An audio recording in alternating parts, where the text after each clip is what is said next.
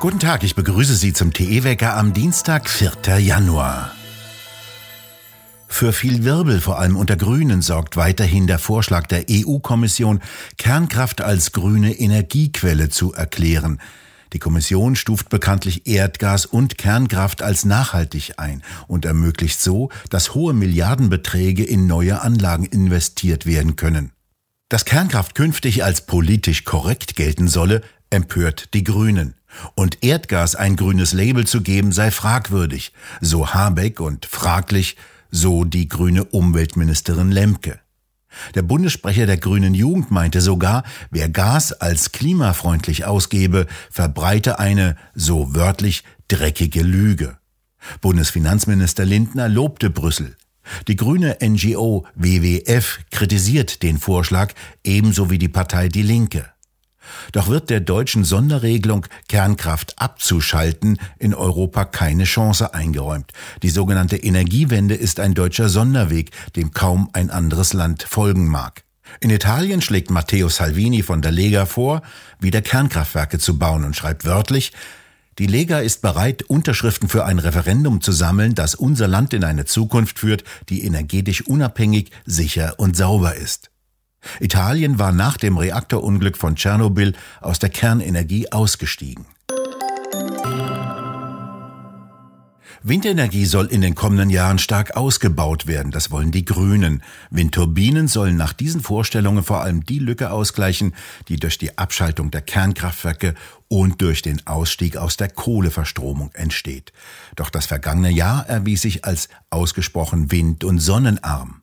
Eine aktuelle Auswertung des Fraunhofer Institutes für Solare Energiesysteme zur Stromerzeugung im gerade beendeten Jahr 2021 zeigt, wie unzuverlässig die Stromquelle Wind lieferte.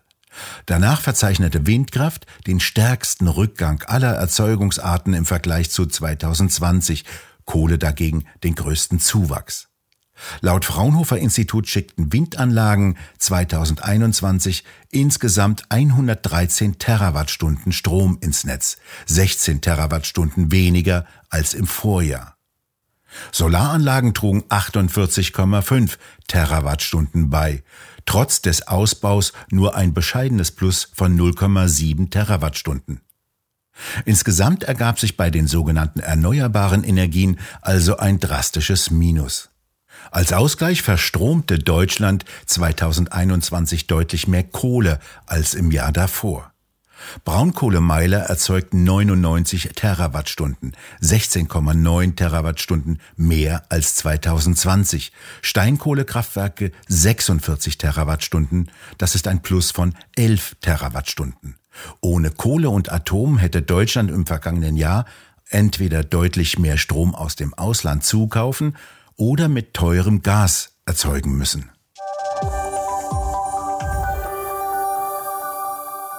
Der brutale Polizeiterror in Amsterdam unter der Verantwortung der Bürgermeisterin der Stadt hat weitere Folgen. Der UN-Sonderberichterstatter über Folter, Niels Melzer, will den Niederlanden einen offiziellen Besuch abstatten, um dort die Polizeigewalt zu untersuchen. Er lädt, so wörtlich, Opfer, Augenzeugen und Nichtregierungsorganisationen dazu ein, überprüfbare Beweise zu diesem und anderen Vorfällen einzureichen. Ebenso will Melzer in Polen und Frankreich über Polizeigewalt nachforschen. Der Schweizer Rechtswissenschaftler wurde 2016 Sonderberichterstatter für Folter und andere grausame, unmenschliche oder erniedrigende Behandlung oder Strafe. Das Amt besteht seit 1985. Als Sachverständiger erstellt er einen jährlichen Bericht für die Vereinten Nationen über Vorfälle und begründete Vorwürfe. In den Mitgliedstaaten der UN hat er Zugang und Inspektionsrechte in Haftanstalten. Melzer hatte im August 2021 in ähnlicher Weise auf die Polizeigewalt bei den Corona-Demonstrationen in Berlin reagiert.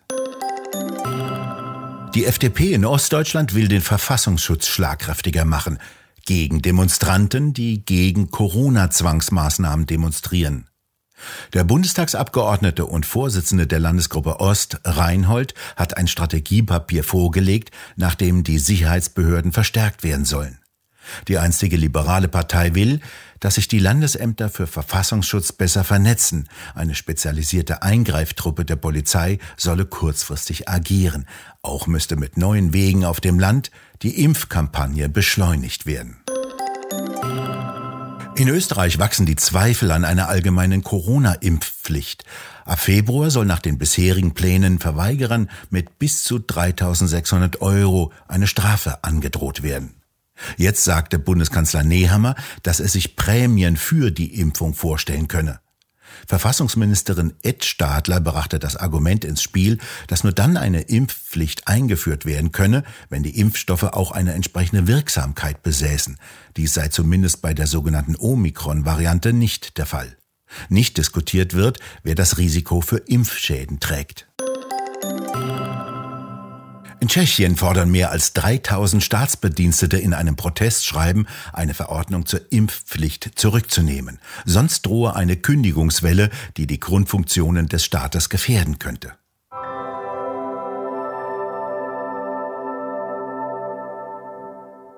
In Chicago war das vergangene Jahr das tödlichste seit einem Vierteljahrhundert. Mitte Dezember war die Marke von 800 Tötungsdelikten überschritten, so viele wie seit 25 Jahren nicht mehr. Allein am vergangenen Wochenende zum neuen Jahr wurden 31 Menschen angeschossen, davon sechs tödlich verletzt, wie gestern die Sun Times in Chicago berichtete. Dort sitzt mit Lori Lightfoot eine Bürgermeisterin im Rathaus, die als erste schwarze und lesbische Frau auf dem Posten der Bürgermeisterin gerühmt wird. Sie redet nur mit nicht weißen Journalisten, um gegen Rassismus und für Inklusion zu kämpfen. Sie hat zwar Polizeireformen versprochen, aber vor allem soziale Gerechtigkeit und Diversität.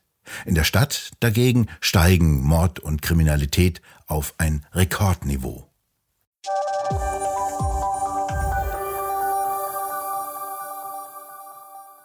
Heute will das Statistische Bundesamt den Verbrauch von Plastiktüten in Deutschland und der EU bekannt geben.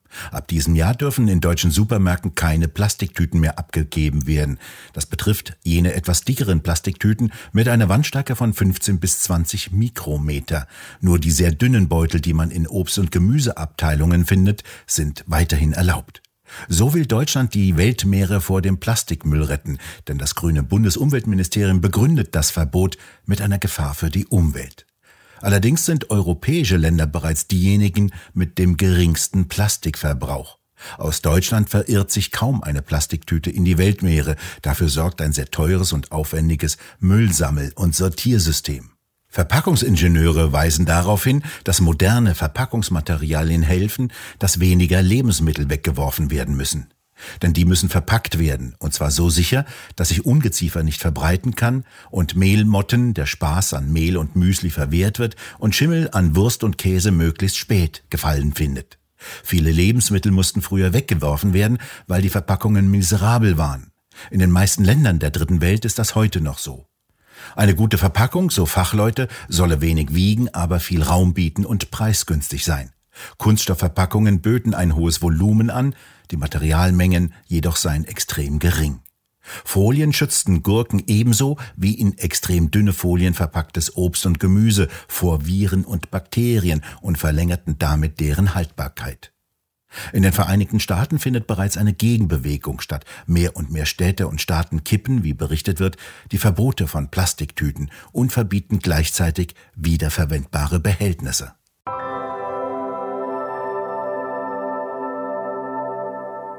Abgeschaltet sind seit dem Jahreswechsel auch die letzten Antennen des 3G-Mobilfunkstandards. Die freien Frequenzen werden für den neuen 4G-Standard genutzt. 3G oder UMTS war in den vergangenen 20 Jahren der Mobilfunkstandard und sorgte bei seiner Einführung für eine Sensation. Die Lizenzen wurden im Jahr 2000 spektakulär versteigert. Der Staat war seinerzeit stolz, sensationelle 50 Milliarden Euro von den Mobilfunkunternehmen herausgepresst zu haben. Den Nachteil hatten die Telefonkunden zu tragen. Es gab viele Funklöcher ohne Mobilfunkempfang, weil die Unternehmen danach nicht mehr genügend Geld hatten, um die Sender auszubauen.